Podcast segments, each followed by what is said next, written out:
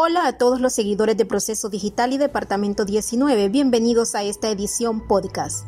Zozobra y cautela genera potencial ley de justicia tributaria.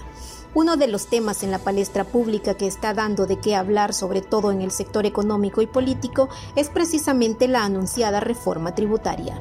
El gobierno adelantó que 16 de 18 regímenes de exoneraciones serán eliminados y se agregarán otros en el proyecto de la ley de justicia tributaria pero desde ya puntos como la revisión del secreto bancario levantó alarmas por considerar que puede ser perjudicial en un país altamente inseguro.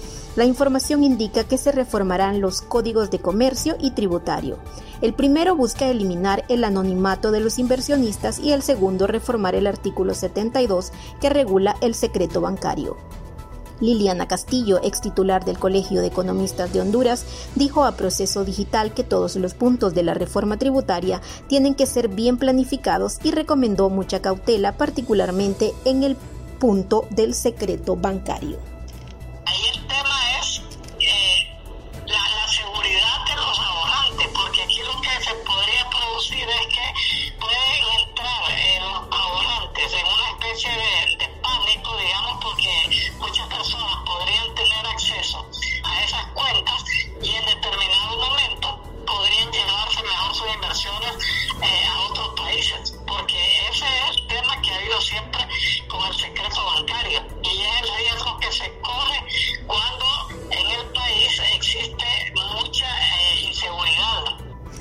El economista del FOSDE, Ismael Cepeda, advirtió que este proyecto no podrá avanzar sin un verdadero pacto fiscal.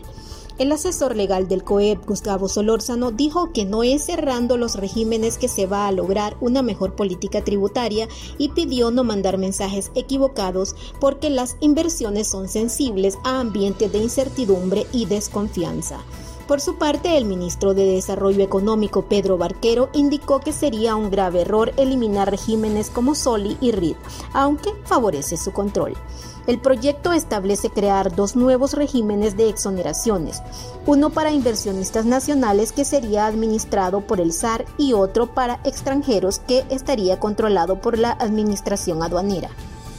El otro componente que contendrá la reforma tributaria que el Ejecutivo enviará al Congreso Nacional para su aprobación tiene que ver con los grandes patrimonios, ya que se busca grabarlas y para ello identificarlas. Igualmente se quiere reformar el cambio de la figura de renta territorial por la renta internacional, a fin de que los nacionales que inviertan en el extranjero paguen tributos por las utilidades que perciben en el exterior. Los puntos anteriores se suman a lo ya propuesto por el diputado de Libre Ramón Barrios que impulsa cargar con impuestos las fortunas así como las herencias que reciban los hondureños. Este proyecto, como ya dijimos, ha despertado zozobra y cautela y será socializado en los próximos días en el Congreso Nacional según fuentes legislativas. Gracias por habernos acompañado en el podcast de hoy. Les invito a que no se pierdan una próxima edición aquí en la plataforma de proceso digital.